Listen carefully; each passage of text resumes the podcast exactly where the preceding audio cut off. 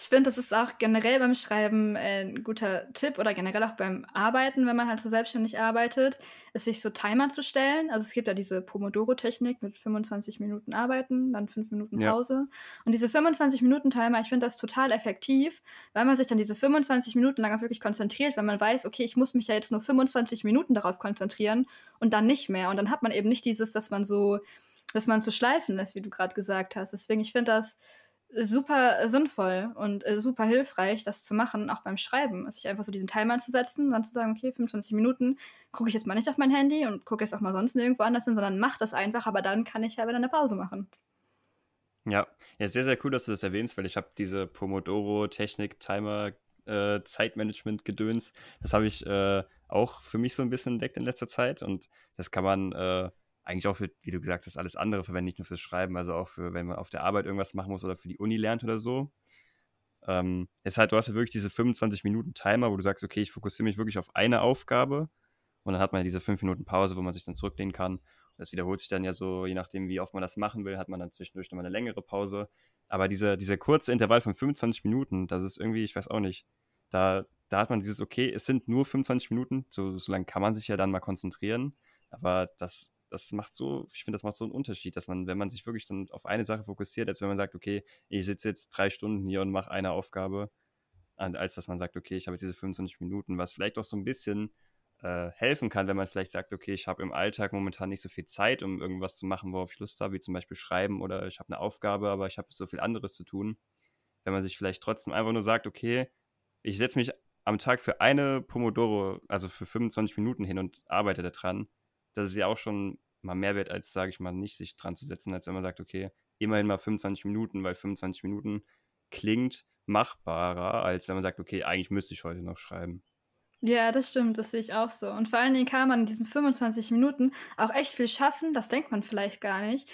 Aber weil man sich ja wirklich, wirklich konzentriert in diesen 25 Minuten, kann man da so viel schaffen. Also ich habe in den 25 Minuten auch schon über 1000 Worte geschrieben, dachte danach so, ah ja, krass, wie ist das denn jetzt passiert? ja, mega cool. Also kann man auf jeden Fall sehr empfehlen, das mal auszuprobieren. Hast du denn ähm, irgendwelche speziellen Schreibprogramme, die du dann verwendest oder ganz klassisch dann Word oder was es da gibt? Ja, ganz klassisch Word tatsächlich. Da bin ich, bin ich noch geblieben. Ich habe jetzt auch noch nicht so krass andere Sachen ausprobiert. Dieses ähm, Papyrus oder wie das heißt, das finde ich sieht mm. immer mhm. sehr cool aus bei anderen Leuten, weil man da so ein eigenes Hintergrundbild einstellen kann. Das finde ich sehr cool.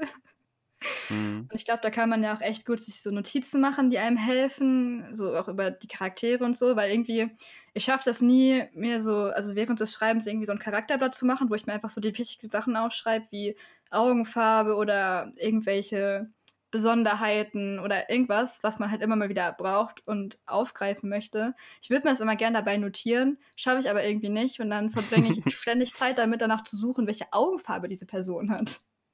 Mhm. Und das kann man da, glaube ich, ist, glaube ich, da ganz cool. Das wollte ich irgendwann mal ausprobieren, aber habe ich noch nicht. Und Word tut es bisher auch alles, was ich, das, oder das meiste, was ich gerne möchte. Das kann Word. Mhm, ja, auf jeden Fall. Das kann man ja auf jeden Fall festhalten, dass man so ein Programm nicht braucht, um ein Buch zu schreiben. Das auf jeden Fall nicht. Nee, auf keinen ähm, Fall. Also ich glaube. Ich verwende tatsächlich, ja, sag du zuerst.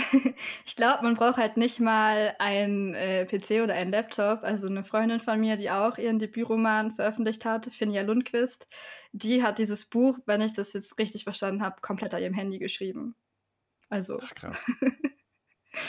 man braucht, man braucht, man braucht nur irgendwas, worauf man schreiben kann. Ja, sehr cool. Ja, was ich nur kurz sagen wollte, ähm, ich äh, benutze tatsächlich Papyrus Autor mhm. und äh, bin damit eigentlich sehr zufrieden. Und ähm, wie du schon gesagt hast, gibt es auch diese Funktion, dass man wie so Figuren, Blätter hat, beziehungsweise Charakterbögen, die man da anlegen kann über Figuren. Und je nachdem, wenn man den Namen dann im Text schreibt, dann wird das quasi mit verlinkt. Das heißt, immer wenn du den Namen schreibst, kannst du auch theoretisch mit zwei Klicks auf die Datenbank kommen und dann gucken, ah, okay, welche Augenfarbe, Augenfarbe war das nochmal? Und also da, da gibt es auch noch unzählige mehr Features. Ich glaube, ich benutze so gefühlt 5% davon. Also da kann man noch wesentlich mehr rausholen. Aber wenn man sich damit mal auseinandersetzt, dann kann man da, glaube ich, ziemlich coole Sachen mitmachen. Ja. ja, das klingt auf jeden Fall gut. Irgendwann werde ich es mir angucken. Vielleicht. Hast du denn irgendwie gewisse Schreibgewohnheiten, sage ich mal? Oder dass du so sagst, okay, ich versuche in der Woche so und so viele Wörter zu schreiben oder so und so oft? Gibt es da irgendwie sowas, was du da verwendest? Oder einfach wenn du Zeit hast, schreibst du? Was ich jetzt eine ganze Zeit lang gemacht habe, jetzt gerade nicht mehr, weil ich jetzt äh, dabei bin oder dabei sein sollte, mein Buch zu überarbeiten. Das ist äh, äh eine schwierige Sache. Aber als ich noch daran geschrieben habe, habe ich immer morgens beim Frühstück geschrieben, weil ich dann schon so einen festen, so einen festen Rahmen hatte, wo ich auf jeden Fall geschrieben habe, weil ich dann noch ganz viele andere Sachen hatte, die ich machen musste. Also jetzt war sowieso, es ist irgendwie diesen Sommer so alles auf einmal gekommen, was ich machen musste. alles. Und dann mhm. hatte ich auf jeden Fall diesen festen Zeitraum, okay, solange ich frühstücke und auch bis ich so den Tee ausgetrunken habe und so, so lange schreibe ich auf jeden Fall. Und damit war jeden Tag schon safe. Ich habe was, wann ich schreibe. Und das fand ich tatsächlich sehr, sehr hilfreich. Und ansonsten eigentlich nichts. Ansonsten dann, wenn ich Lust habe und wenn ich Zeit habe oder wenn ich Lust haben soll und halt vorankommen muss irgendwie. Hm, ja, verständlich. Und ähm, wenn wir schon gerade bei dem Thema sind mit Abgaben für Verlege. Du hast ja am Anfang schon so ein bisschen darüber geredet, dass du beim Readers Verlag bist. Ähm, hier nochmal ein kurzer Querverweis an die Podcast-Folge 8 mit Joanne, die ja auch schon beim Readers Verlag ist und darüber so ein bisschen erzählt hat. Ähm, Finde ich trotzdem dann nochmal spannend von dir zu hören. Ähm, für Leute, die den Verlag nicht kennen, wie würdest du den Readers Verlag beschreiben? Also der Readers Verlag ist ein Kleinverlag, den gibt es auch noch gar nicht so lange. Ich glaube zwei Jahre jetzt oder so. Aber es ist auf jeden Fall ein sehr ambitionierter Verlag. Es gibt auch schon sehr viele Bücher, die in dem Verlag erschienen sind. Und was ich sehr besonders finde, ist, dass die Menschen, die für den Verlag arbeiten, das ja ehrenamtlich tun. Also eben in ihrer Freizeit und nicht, das sind jetzt keine festangestellten Menschen mit einem Arbeitsvertrag, sondern das sind alles Menschen, die sich denken so, okay, cool, ich, ich finde es eine coole Sache, mit Büchern zu arbeiten und ich möchte da später auch mal was machen. Deswegen ist es cool, da jetzt schon mal einen Einblick zu kriegen, Referenzen zu kriegen und so weiter. Das finde ich ziemlich mhm. besonders, dass das so klappt, dass da halt so viele Menschen sind, die sagen so, yo, ich habe Bock drauf, das zu machen in meiner Freizeit neben anderen Sachen, die ich schon mache. Ähm, das bleibt natürlich nicht so. Also auch der Readers Verlag ist natürlich bestrebt, irgendwann allen Leuten ein vernünftiges Gehalt zahlen zu können und so. Aber gerade am Anfang ist das natürlich schwierig, wenn man neu ist, weil natürlich ist Bücher produzieren, herstellen, verkaufen. Das ist auch alles teuer, das denkt man vielleicht gar nicht, aber da stecken eine Menge Kosten dahinter. Und deswegen finde ich das ziemlich cool, dass da so viele Menschen sind, die sagen so, ja, habe ich Bock drauf, das zu machen. Und was ich auch gut finde, ist, dass der Readers Verlag eben nicht guckt, okay, was ist jetzt das, was sich am Markt am meisten verkauft und das holen wir auch und holen zum siebten Mal dieselbe Geschichte, wie man es ja auf den Bestsellerlisten immer sehr schön sehen kann, dass immer derselbe Mist ist, den man kaufen kann. Also, mir es natürlich gefällt, dem möchte ich das nicht absprechen, aber mir persönlich gefällt es nicht, weil ich da auch sehr mhm. viele halt schwierige Tendenzen sehe, gerade was Feminismus und so weiter betrifft ähm, sondern der sagt halt, ja, wir wollen besondere Geschichten und wir wollen eben auch jungen Autoren und Autorinnen, die noch keine Veröffentlichung vorweisen können, eine Chance geben und eben ja, was machen, was, was nicht nur ist, okay, das verkauft sich, sondern das ist wirklich ein gutes Buch, weil das sind ja zwei unterschiedliche Dinge. Hm. Und du hast ja auch erzählt, dass du ähm, vom Verlag entdeckt wurdest über Watt, äh, Wattpad. Ähm, erzähl uns da mal ein bisschen zu, wie, wie ist das so abgelaufen? Vor allem, wie hat sich das so angefühlt, dann auf einmal vom Verlag angeschrieben zu werden? Ja, das war, das war ziemlich cool. Also ich war erstmal so ein bisschen äh, überfordert auch damit und mir auch so ein bisschen unsicher. Also mir hat halt eine Person, die für den Verlag halt arbeitet, hat mich angeschrieben. Das war jetzt nicht die Leitung, sondern eine von den Lektorinnen hat mich angeschrieben.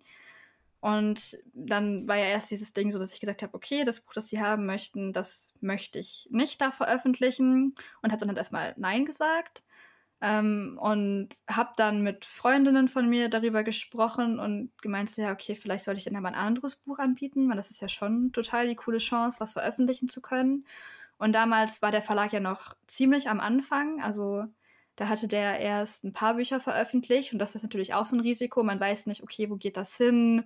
Hält der Verlag sich? Wie entwickelt er sich? Oder geht er jetzt in drei Monaten pleite? Das ist natürlich auch so ein Risiko und habe dann viel mit Menschen drüber geredet, was so deren Meinung ist und war natürlich trotzdem die ganze Zeit so, okay, das ist eigentlich voll die coole Chance und das war ja immer mein Wunsch, ein Buch veröffentlichen zu können.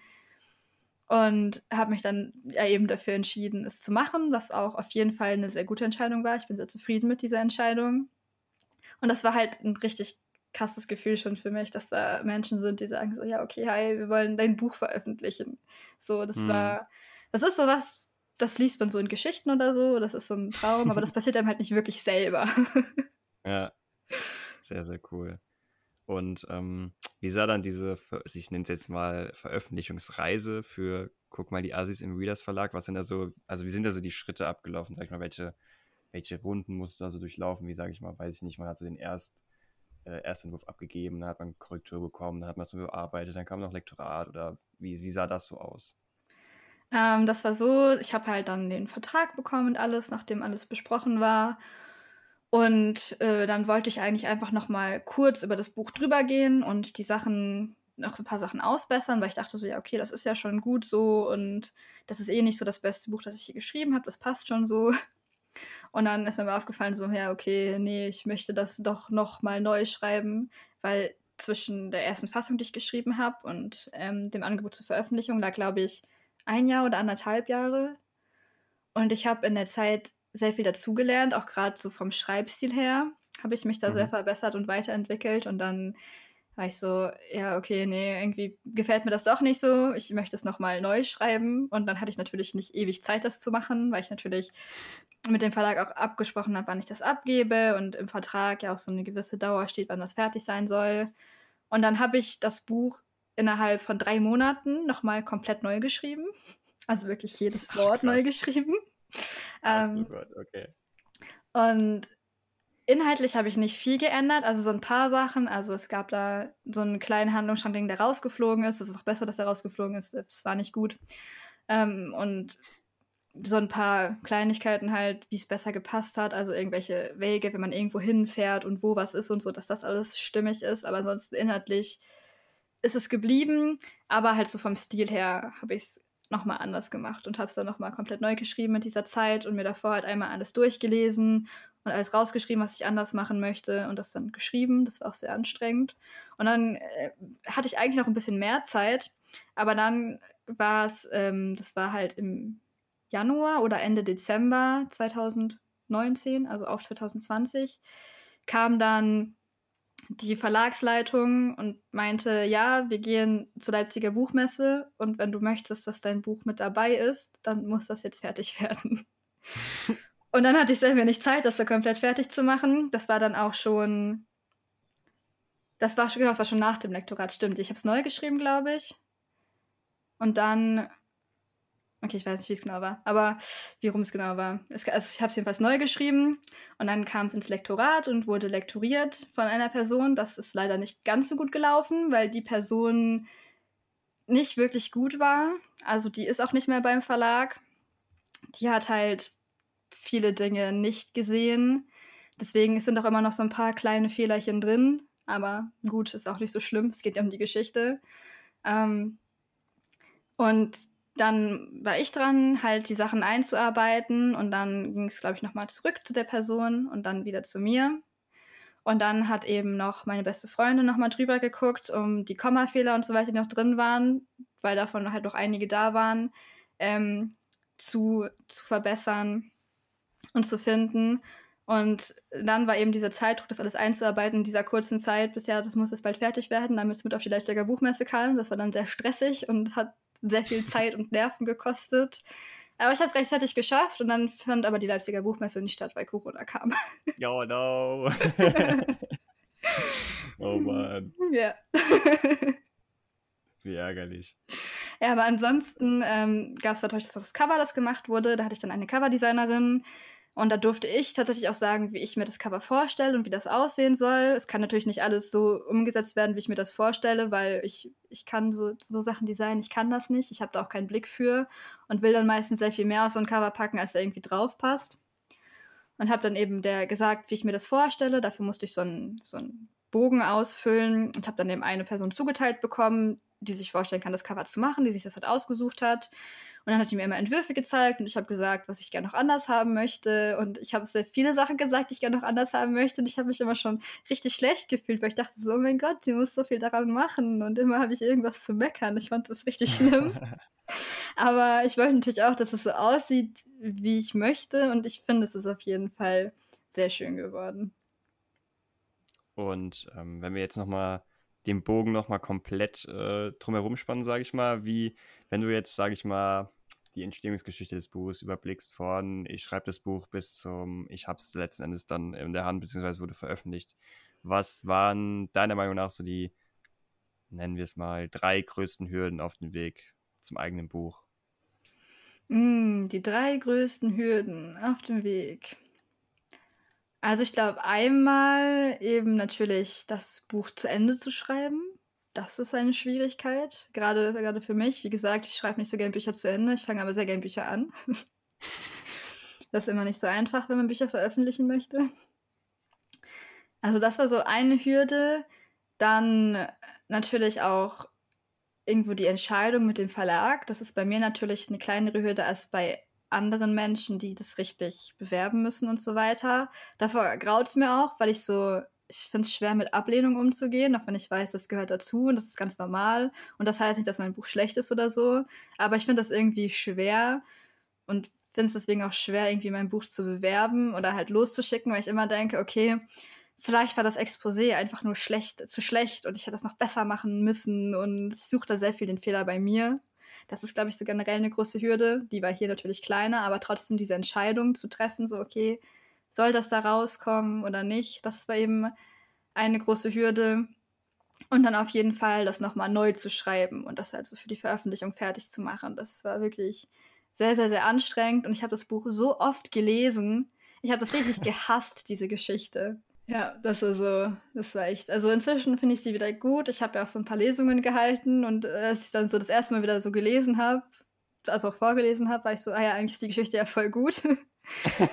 Aber zwischendrin habe ich sie echt gehasst. Und ich dachte mir so, boah, diese, diese Scheißgeschichte, ich habe gar keinen Bock mehr darauf. Aber einfach nur, weil ich sie so oft hintereinander lesen musste und wieder und wieder und wieder und wieder. Und dann irgendwann hängt es einem echt zum Hals raus. Mm. Ah, kann ich verstehen. nicht schlecht, nicht schlecht. Du hast ja schon erwähnt, dass du an der Fortsetzung arbeitest und dass die auch schon ähm, einen Abgabetermin hat. Steht da, also kann man da schon irgendwie was anteasern, wann die vielleicht rauskommt, die Geschichte, wann das Buch fertig ist? Ja, also ich kann den, den genauen Termin, den kann ich jetzt hier noch nicht veröffentlichen. Aber es kommt auf jeden Fall äh, im ersten Drittel von 2022 raus, also im Frühjahr. Da wird das erscheinen. Äh, es, gibt, es gibt natürlich verlagsintern schon einen Termin, den wir anpeilen, wo es rauskommen soll, aber der ist eben noch nicht offiziell. Der wird hier noch nicht verraten. aber mhm. im Frühjahr 2022 kann man auf jeden Fall damit rechnen. Okay, wenn jetzt die Zuhörer sagen, aber ich will unbedingt wissen, wann kommt es raus? Was gibt es für Plattformen, wo man dir folgen kann, um deine Reise zu begleiten? Was sind da so deine bevorzugten Plattformen? Ich bin auf Instagram zu finden. Da mache ich auch relativ viel. Ich bemühe mich, da viel zu machen. Das ist auch eine Schwierigkeit. aber auf Instagram einfach mein Name, Wendy Nikolajczyk, zusammengeschrieben. Ich bin auch auf Facebook. Da sind aber eigentlich nur die Beiträge, die auch auf Instagram sind. Und ich bin da nicht aktiv, weil ich weiß nicht, Facebook ist nicht so, ist nicht so meine Plattform. Irgendwie habe ich auch noch nicht so richtig verstanden, wie das funktioniert. Ähm, ich habe auch eine Website, auch einfach mein Name zusammengeschrieben.de. Da steht eigentlich auch alles Wichtig, äh, Wichtige. Äh, ich habe auch mit meiner besten Freundin, äh, Mary Lee Wagner heißt die, zusammen einen TikTok-Kanal. Weil wir gehört haben, so, okay, das soll halt richtig effektiv sein, um Menschen erreichen zu können. Und deswegen dachten wir, okay, wir probieren das mal aus. Und deswegen haben wir da auch zusammen einen äh, Kanal, der heißt äh, Asialistas. Das findet man aber auch auf meinem Instagram, so ein Link dahin, wenn man sich das jetzt nicht merken konnte. Und mhm. natürlich auch äh, auf, auf Marys Profil findet man dazu auch was. Und ja, ansonsten bin ich auf WordPad auch noch. Ähm, das ist auch ein bisschen schwierig, der Name. Siveya heiße ich da. Da sind auch noch so ein paar Geschichten. Ich habe auch eine Geschichte angefangen, die ich da gerade so mehr oder weniger aktiv hochlade, die ich so an meinen Wochenenden, ich habe nämlich beschlossen, ich habe jetzt Wochenenden und da arbeite ich nicht. ähm, da schreibe ich dann, wenn ich Lust habe zu schreiben, an dieser Geschichte und lade die da hoch. Die ist aber noch nicht lang. Das heißt, da gibt es tatsächlich auch so ein bisschen was Neues zu finden. Aber ja, am besten so verfolgen, was ich gerade mache, kann man tatsächlich auf Instagram, weil ich da versuche auch immer in der Story so ein paar Updates zu geben und halt auch in den Posts immer was ein bisschen zu erzählen. Da findet man auch über dies, das neue Buch schon ein paar Zitate und ein paar Sachen. Okay, okay. Und ähm, gibt es da vielleicht also sagen wir mal speziell für das Lektorieren, vielleicht gibt es ja dann nochmal eine Anlaufstelle oder erreicht man dich da am besten über die Webseite? Genau, einmal auf meiner Webseite, da gibt es extra so einen Reiter, wo Lektorat steht. Ich habe auch noch auf Instagram einen Lektorinnen-Account. Lektorachia heißt der.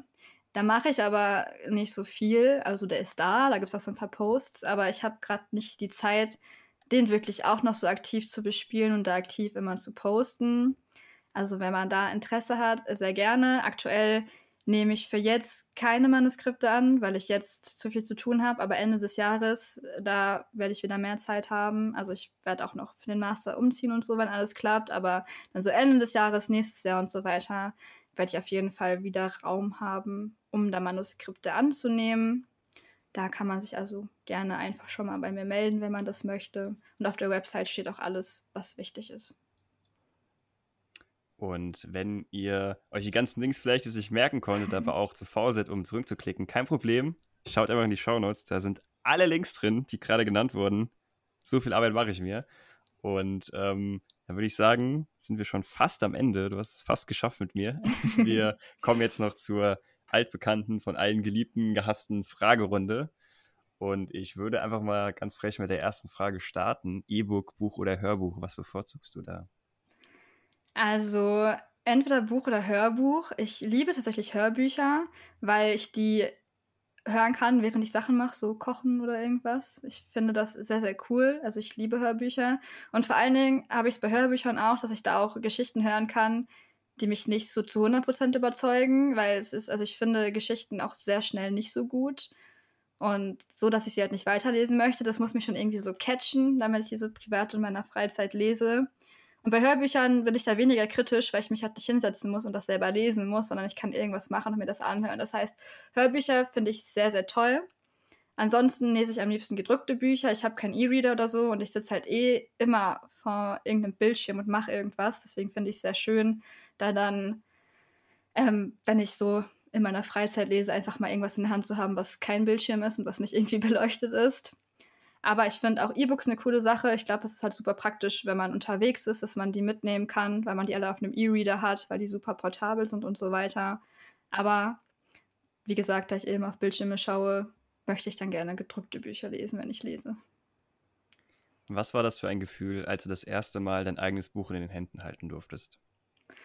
Das war ein sehr krasses Gefühl, das ist, es war halt, es, ist, es hat sich halt so auch während des Veröffentlichungsprozesses natürlich irgendwie noch so, so unwirklich angefühlt, dass es jetzt wirklich rauskommt.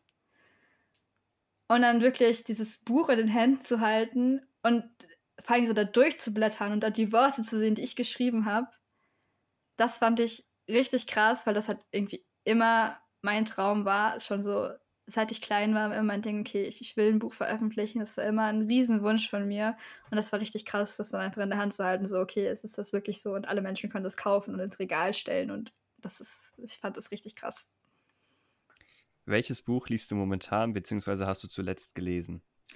Ich lese momentan ähm, von Margarete Stokowski Die letzten Tage des Patriarchats. Ist auch ein sehr gutes Buch, kann ich sehr empfehlen. Und ich lese noch einen Roman, ähm, der heißt, äh, ich glaube, ich weiß es nicht genau, also irgendeine Zahl, ich glaube 460 oder keine Ahnung was, Tage mit Jane Doe. Ich weiß leider gerade nicht, von wem das ist. Aber ich glaube, das findet man bestimmt, wenn man das so sucht. Und das ist auch, es ist ganz gut. Es ist, es ist nicht mein Lieblingsbuch, aber ich finde, man kann das gut so, so lesen. Ich glaube, das könnte interessant sein. Und ja, das, das sind die beiden Bücher, die ich gerade so aktiv lese. Ich fange nämlich auch sehr gerne an, Bücher zu lesen und lese sie nicht zu Ende. Das ist, ist genauso. Zieht sich so ein bisschen durch. Ja. Aber Hörbücher höre ich meistens zu Ende. Obwohl, wenn ich sie sehr gut finde, ich habe es nämlich auch immer, wenn ich etwas sehr gut finde, möchte ich nicht, dass es endet. Und deswegen auch Bücher, die ich sehr gut finde, dann lege ich die immer vor dem Ende weg. Oder Hörbücher, die ich sehr gut finde, ich höre sie nicht zu Ende, weil ich nicht will, dass sie zu Ende gehen. Das ist auch immer sehr anstrengend, weil ich trotzdem wissen will, wie sie zu Ende gehen. Aber dann dauert es immer so ein halbes Jahr, bis ich irgendwann mir das Ende anhöre. Sehr gut, sehr gut. ähm, was ist für dich das Wichtigste an einer Geschichte? Hm, das Wichtigste, äh, gute Frage. Also ich, ich bin wie gesagt nicht so, dass ich so, so, so krass kategorisiere in so das Wichtigste das Zweitwichtigste.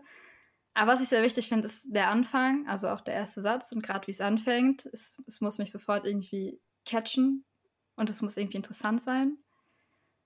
Dann die Charaktere finde ich sehr wichtig. Also ich kann auch eine Geschichte lesen, in der nicht wirklich was passiert, wenn ich die Menschen da drin toll und spannend finde und Zeit mit ihnen verbringen will. Das ist mir am wichtigsten. Und das Ende ist auch schon wichtig, weil, also ich hab's, ich hab's manchmal, dann sind Bücher und dann das Ende von denen irgendwie, wenn ich dann so, ich mir so, ja, okay, irgendwie finde ich das jetzt nicht sehr zufriedenstellend, das Ende.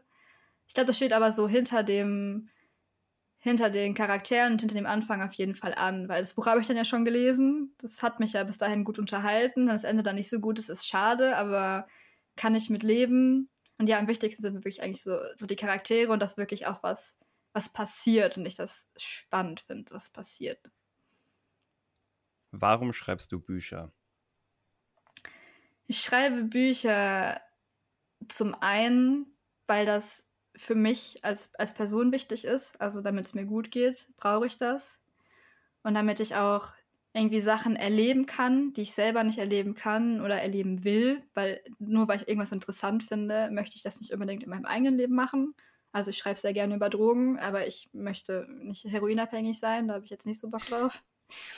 Und ich schreibe aber auch Bücher, um die Welt ein Stück besser zu machen. Das klingt jetzt natürlich nach einem sehr hohen Ziel, aber ich habe auch sehr hohe Ziele. Ich möchte gerne die Welt zu einem besseren Ort machen.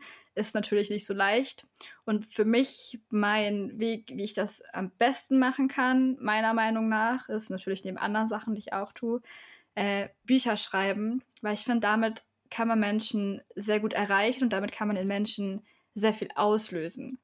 Und selbst wenn ich damit nur die Welt eines einzelnen Menschen besser mache, ist das für mich eigentlich schon alles, was ich möchte. Wenn ich also Menschen irgendwas damit geben kann und ihnen das Gefühl geben kann, so, du bist gut, wie du bist oder du kannst das machen, was du machen möchtest. Das ist nicht schlimm, wenn du irgendwie nicht der Norm entsprichst oder so, weil das, das sollte nicht unser Ziel sein. Unser Ziel sollte sein, halt glücklich zu sein und so zu leben, dass wir selber das gut finden, nicht das andere es gut finden. Und wenn ich das irgendwie Menschen so mitgeben kann, das ist schon alles, was ich erreichen will.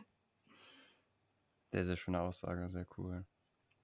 Ähm, hast du einen bestimmten Lieblingsautor oder eine bestimmte Lieblingsautorin? Also auch wieder hier nicht eine Person. Ähm, ich habe, eine meiner Lieblingsautorinnen ist auf jeden Fall Mary Lee Wagner, die auch meine beste Freundin ist. Wir haben es auch übers Schreiben kennengelernt, weil wir gegenseitig unsere Sachen gelesen haben. Also ihre Sachen finde ich wirklich richtig toll, weil sie thematisch eben auch in Bereichen schreibt, die ich super finde und die ich spannend finde, weil sie auch einen super tollen Schreibstil hat. Also ihre Sachen sind auf jeden Fall welche, die ich super, super gerne lese. Dann auch eine Person, die ich übers Schreiben kennengelernt habe, äh, Finja Lundquist. Die hat auch ein Buch bei Readers veröffentlicht und von ihr kommt bald äh, ein Buch, das ich lektorieren durfte. Und ich liebe dieses Buch wirklich sehr, Sie hat auch einen richtig tollen Schreibstil und sie, sie schafft es so, Welten zu schaffen, dass man sich richtig so dort fühlt. Also sie schreibt realistische Geschichten, kein Fantasy oder so.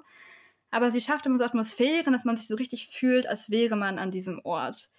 Das finde ich richtig, richtig toll.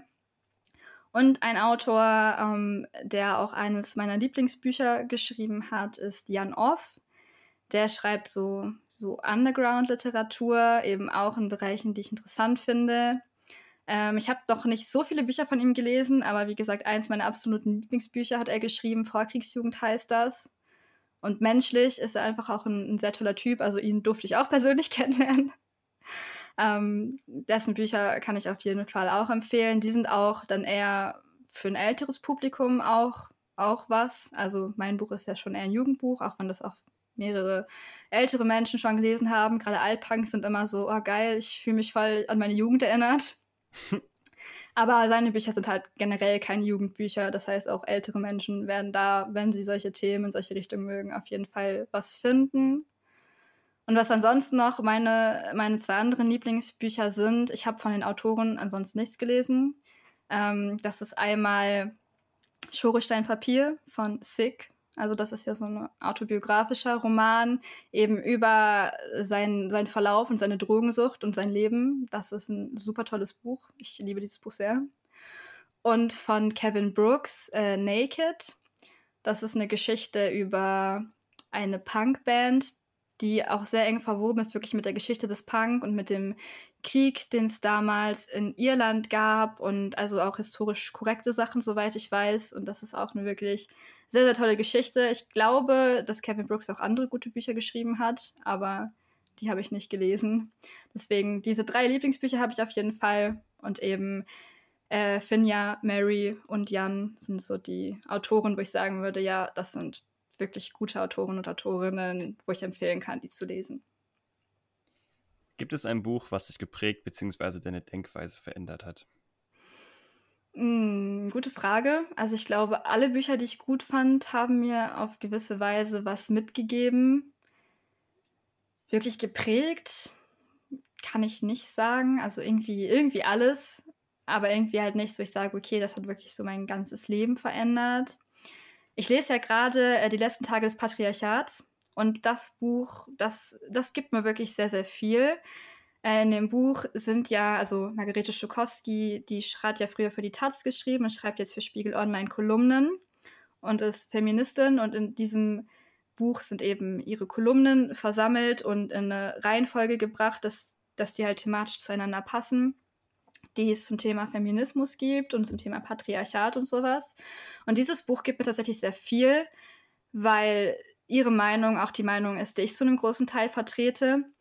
Und dieses Buch mir zeigt, okay, nur weil es viele Menschen gibt, die meinen, nee, das ist irgendwie alles Unsinn mit diesem Feminismus und es gibt kein Patriarchat mehr und was weiß ich nicht, das, das ist gar nicht so und das wurde schon immer gesagt. Genau diese Aussagen gab es auch damals schon, als Frauen Wahlrecht haben wollten. Da waren immer Menschen, die gesagt haben, so ja, das geht jetzt aber ein bisschen zu weit und ihr seid halt ein bisschen zu empfindlich. Das heißt, dieses Buch finde ich wirklich sehr, sehr toll und würde auch allen Menschen empfehlen, das zu lesen weil man auch sehr viel lernt, finde ich. Ich habe zum Beispiel gelernt, dass das Patriarchat eben gar nicht bedeutet, dass es eine Männerherrschaft ist, weil es auch viele Männer gibt, denen es schlecht geht, sondern es kommt eben, Pater heißt ja Vater und es ist eben eine Väterherrschaft. Also es gibt ein paar Männer, die so die Stricke in der Hand halten und allen anderen Menschen geht es da drin schlecht, eben auch allen anderen Männern in diesem System. Das heißt, auch für Männer ist es sehr gut, wenn es kein Patriarchat mehr gibt. Hast du ein bestimmtes Lieblingszitat? Oh, schwierige Frage. Ich glaube, ein, ein bestimmtes Lieblingszitat habe ich auch nicht. Ich habe es nicht so mit den einen Lieblingssachen.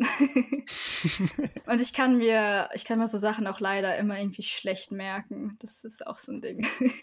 Aber so Menschen, äh, wo ich aus deren Büchern ich sehr gerne zitieren würde, also sind einmal die Bücher von Mary, weil sie wirklich auch einen sehr tollen Schreibstil hat und sie hat da so Sachen drin, wo ich mir denke, so, oh, krass.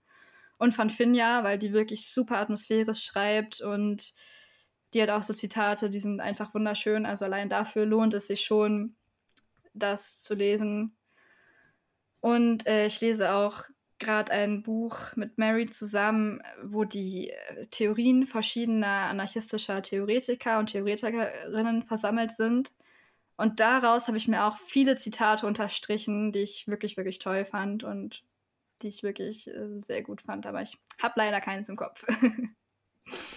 und die letzte Frage: Was würdest du deinem jüngeren Ich für einen Ratschlag geben in Bezug auf das Schreiben? Pff, in Bezug auf das Schreiben, ich glaube tatsächlich gar keinen.